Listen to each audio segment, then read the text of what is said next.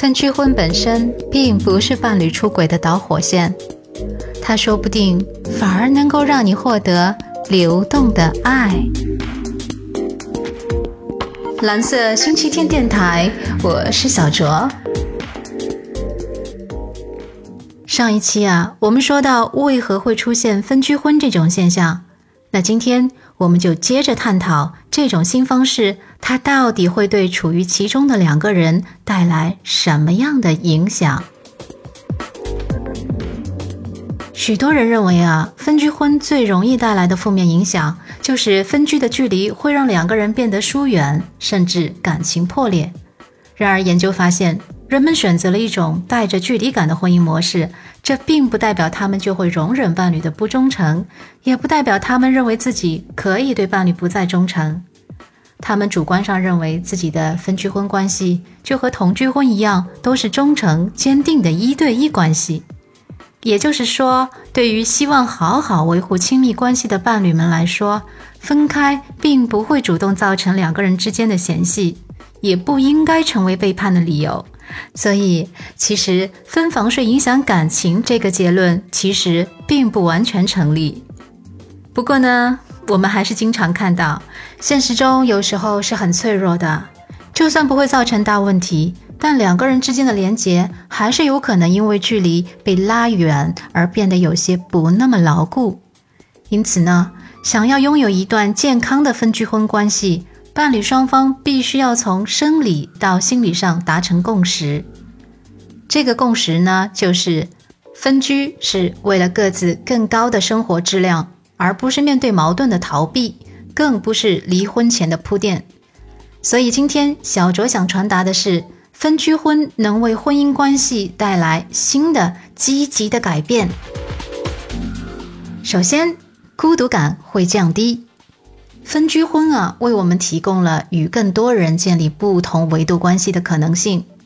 爱情不再是那个唯一重要的关系。当我们需要帮助和支持的时候，还会有其他不同的人际连结能为我们带来能量。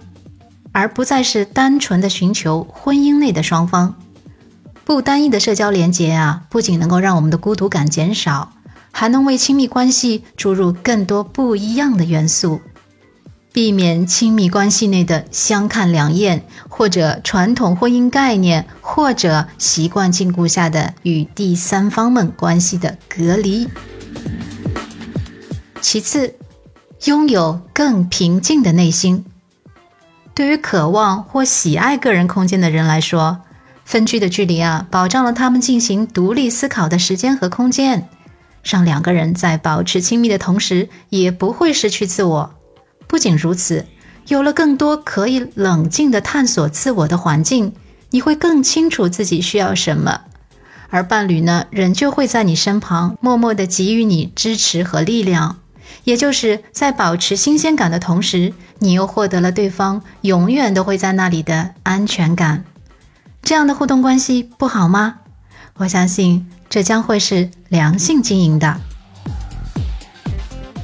再有，能够拥抱流动的爱。流动的爱 （liquid love） 是波兰社会学家于二零零三年提出的概念。拥抱流动的爱，就是不再将爱情局限于狭义的夫妻之间的浪漫爱情，让爱流动成为一种更大的、更温暖的能量。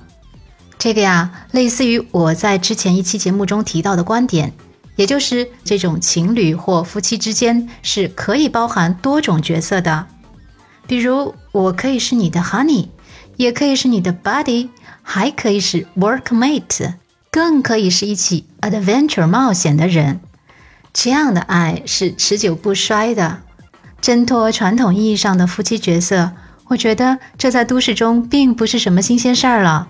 这是社会发展的自然产物，只是看每个人是否合适。所以呢，人与人之间的各种关系只会越来越多元化和个性化。今天的内容就这些，如果对你有用，记得一键三连。本周呢，我会更新两期，下一期我们来诊断一下自己是否合适分居婚，好，期待下一次您的收听和喜爱。在这里呢，我送上我的小星星给你。好啦，悄悄，我们下期回见。